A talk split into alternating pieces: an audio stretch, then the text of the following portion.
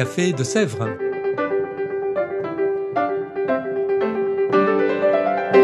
Au Café de Sèvres, on discute philosophie et théologie.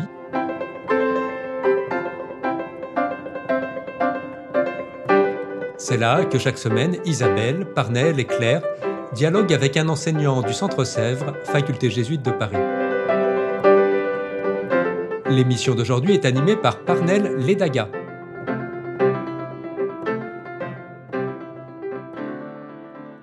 Bonjour à tous, chers auditeurs et auditrices du Café de Sèvres.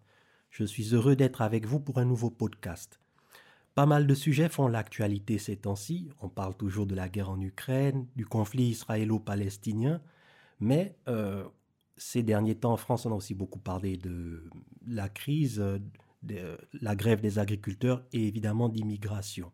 Une nouvelle loi a été mise en place.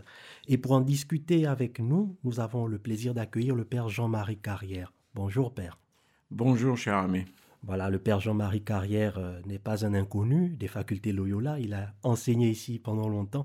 Il est l'ancien directeur du JRS, donc le service jésuite des réfugiés, principalement JRS Europe et France.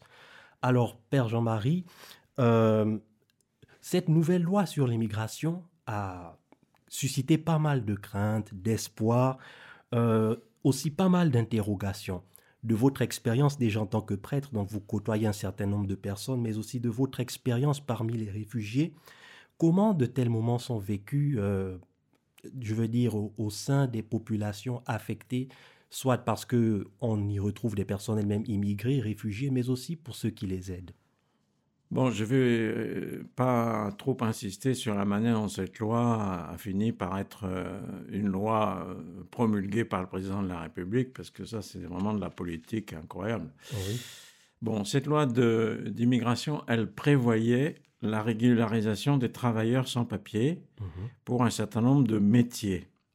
Alors, dans la loi qui a été effectivement adoptée au mois de décembre dernier, il y a eu pas mal de conditions supplémentaires qui ont été ajoutées. Il faut mhm. que respecter l'ordre public, il faut être en parcours d'intégration, il faut adhérer au mode de vie et au respect des valeurs républicaines. Voilà.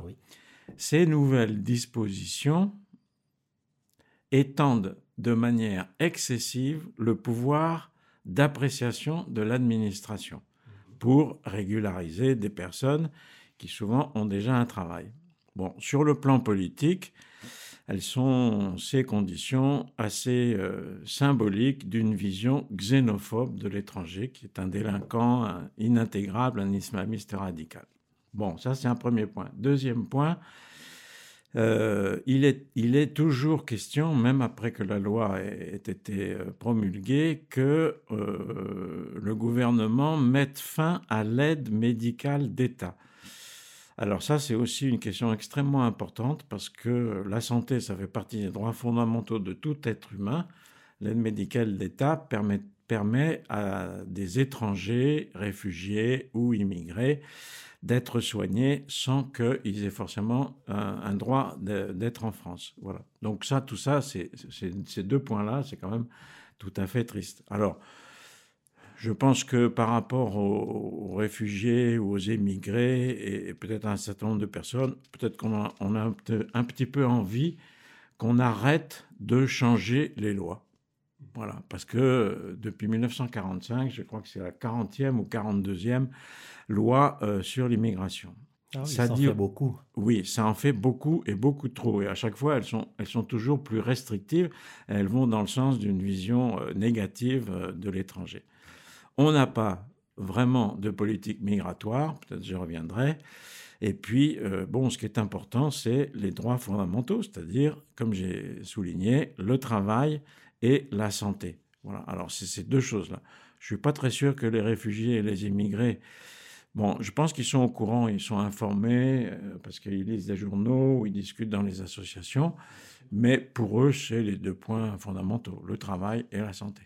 Alors, euh, le pape François, et pas seulement le pape François, l'Évangile en général, nous invite à un accueil plus chaleureux des réfugiés, mais pas seulement des réfugiés, aussi des étrangers en général, pas uniquement des personnes qui fuient des, conflits et des guerres de leur pays.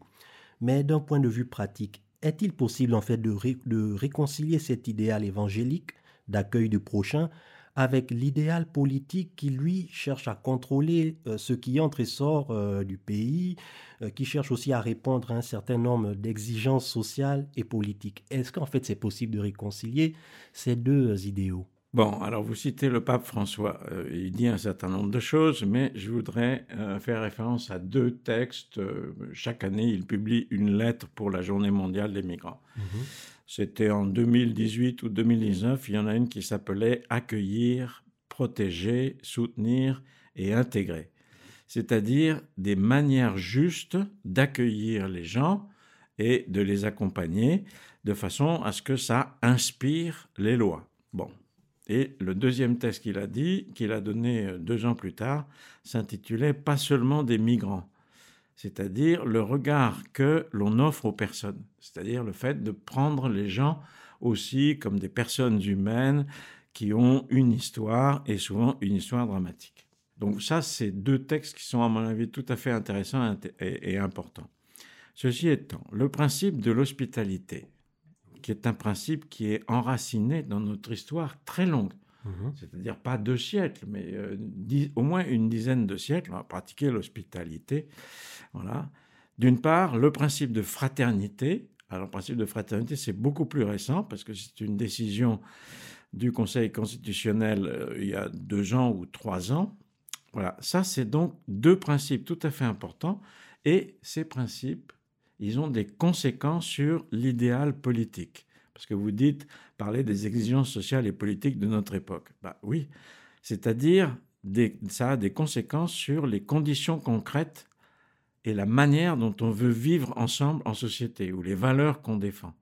Et c'est ça qui ensuite va euh, inspirer ou euh, diriger la manière dont on fait des lois et du droit. Autrement dit, là, euh, moi, la proposition, c'est de ne pas se servir des lois et du droit faire des politiques vis-à-vis des migrants qui ne sont en fait que des réactions à un certain nombre, soit des événements, hein, comme la crise en Ukraine qui fait quand même beaucoup de réfugiés ou, ou d'autres, mais qu'on puisse avoir une réflexion à plus long terme, que des situations, les situations migratoires soient analysées, elles sont mal analysées et elles sont tordues par des opinions qui ont peur et qui sont franchement anti-évangéliques. D'accord. Alors nous venons donc là d'aborder la question de la réconciliation d'idéaux. Mais j'ai envie de parler maintenant d'aspiration. Est-il possible de réconcilier des aspirations, disons, de personnes migrantes euh, qui fuient peut-être la guerre ou qui viennent ici euh, à la recherche de meilleures conditions de vie aux aspirations, disons, des populations locales Parce qu'on parle beaucoup, par exemple, d'assimilation, ceux qui viennent, et moi en tant qu'immigré, euh, je peux aussi le dire que lorsqu'on arrive dans un nouveau pays, il y a quand même un minimum euh, euh, d'assimilation à, atteindre. On n'arrive pas dans un nouveau pays en voulant ne pas respecter ses lois.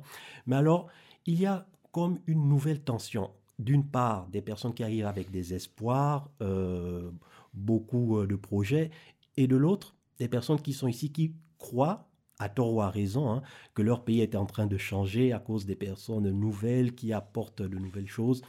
Est-il possible de réconcilier ces deux aspirations? Vous parlez d'assimilation. Oui. Ça, c'est un terme que euh, le GRS et moi, avec le GRS, on n'aime pas. Mhm. Parce que, d'ailleurs, euh, vous trouvez des choses là-dedans dans les discours du pape aussi. L'assimilation, ça veut dire vous allez, vous devez devenir comme nous. Alors, il y a un sens, une nuance quand même, parce que assimilation, ça, c'est, j'ai donné la définition la plus dure. Bon, mais assimilation, ça peut dire aussi, bon, il faut que j'apprenne un peu comment je me débrouille dans le métro, comment je ferai pour prendre un car pour aller à Marseille, etc. Ça, ça aussi. Donc là, on assimile des informations. Mhm. Mais le vrai, le terme que nous on veut entendre, c'est intégration. Oui.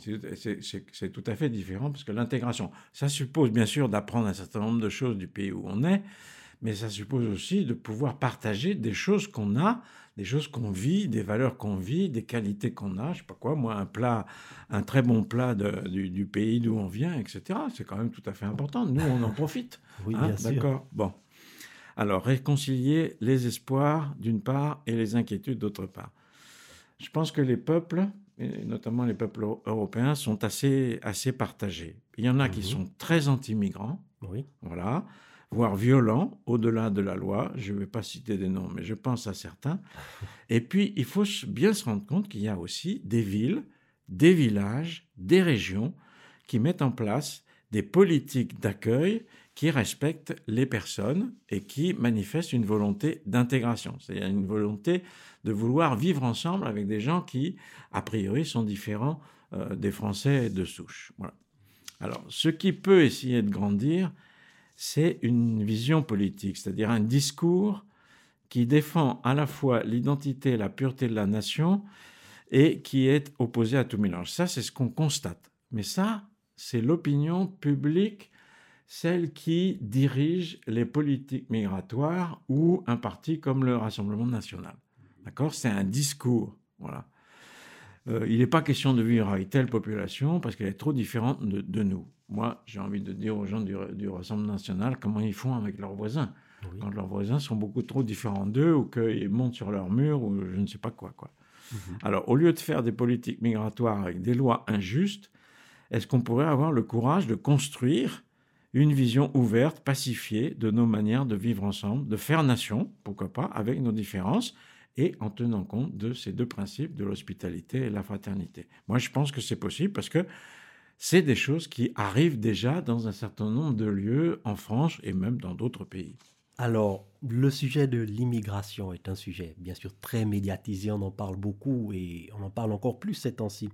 Mais on se rend compte, en fait, avec tout ce que vous nous dites là, qu'il y a euh, quand même un certain nombre, euh, un, niveau élevé d'ignorance à ce sujet. Il y a beaucoup d'idées reçues, il y a beaucoup de choses que l'on peut entendre ci et là. Quel conseil donneriez-vous en fait à quelqu'un qui aimerait euh, mieux s'instruire sur la question en fait? Il y a deux aspects dans votre question. C'est-à-dire, bon, bien évidemment, c'est l'expérience qu'on a, faire connaissance avec des personnes migrantes, avec des personnes réfugiées, ouvrir des, des conversations, se découvrir mutuellement, comment est-ce que je fais de la musique, comment est-ce que j'écris un poème, enfin, etc. Tout ça, c'est extrêmement important parce que du coup, eh bien, euh, on apprend à vivre ensemble et puis on apprend à se connaître mutuellement, ce qu'il y a comme richesse d'un côté et de l'autre. Voilà. Je signale que à Welcome Jeune, il y a vraiment de très belles choses qui se passent. D'accord? Entre, Et c'est entre des jeunes, donc c'est encore, plus, encore plus intéressant. Ceci étant, moi, je m'amuse, c'est quand je vois les gamins de l'école, alors l'école primaire, euh, bon, éventuellement le collège, qui sortent ensemble, bah, euh, ils sont très mélangés au point de vue des origines euh, de pays, etc. Mais ils ont l'air d'être assez copains ensemble. Voilà. Bon, alors moi, je suis très content parce que ça veut dire pour l'avenir. Alors, ceci étant, faire connaissance, c'est une chose, mais il y a un autre niveau qui est de s'informer correctement. Et ça, ce, ce ne sont pas les propos des politiques, ce ne sont pas les propos des médias dans leur ensemble qui nous permettent d'avoir une information sérieuse qui analyse les réalités avec précision. Mhm. C'est-à-dire, quand vous lisez dans les médias qu'il va y avoir un envahissement ou une invasion, etc., c'est pas vrai. Un grand remplacement. Un remplacement, etc. Mais c'est pas vrai. C'est pas, c'est pas, les chiffres, non pas seulement les chiffres, mais les réalités aussi. Alors, pour analyser les réalités avec précision, je crois qu'il faut faire confiance à des gens qui ont la compétence pour ça. Alors, l'INSEE, l'Institut national de la statistique, qui fait pas mal d'enquêtes sur, sur les populations. Euh, vous avez un institut académique de très haut niveau qui s'appelle Convergence à Saint-Denis, au nord de Paris. Et puis je peux vous citer aussi un auteur, Madame Catherine Vitol de Vanden, qui a passé toute sa vie, maintenant elle commence à être émérite, qui a passé toute sa vie à écrire sur l'immigration. Mais bon, voilà, ça, c'est informé et c'est sérieux. Mmh voilà. Donc, je pense qu'on peut essayer de trouver ça. Du point de vue des revues, je ne saurais pas trop dire. Il y, a, il y, a, un certain nombre de revues qui parlent effectivement d'immigration, mais ça, ça, ça, dépend. Mais bon, les bouquins de Madame de Vanden ou, euh, ou euh, de François Héran au Collège de, France, quand même, bon, c'est quand même pas mal. Voilà, on peut, on peut aujourd'hui s'informer correctement sur les réalités migratoires et, arriver à penser autrement que ce que pourrait essayer de nous faire penser et de faire grandir notre peur les, médias ou les politiques. D'accord. Alors, Père Jean-Marie Carrière, merci infiniment. Je vous remercie encore une fois d'avoir accepté euh, de nous parler de migration. Quant à vous tous, chers auditeurs et auditrices du Café de Sèvres, je vous remercie de votre écoute, de votre fidélité.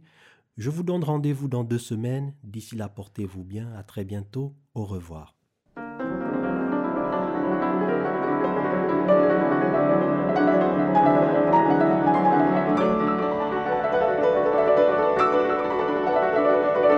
Vous écoutiez Café de Sèvres, le podcast du Centre Sèvres, Faculté jésuite de Paris, en partenariat avec RCF.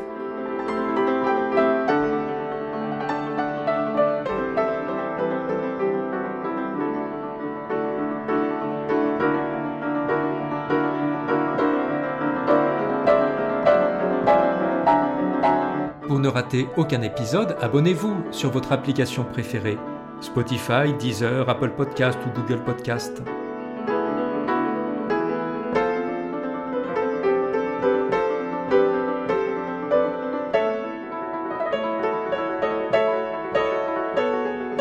Et sur notre site internet www.centresèvres.com, découvrez l'ensemble de nos cours et conférences en philosophie et théologie. À bientôt!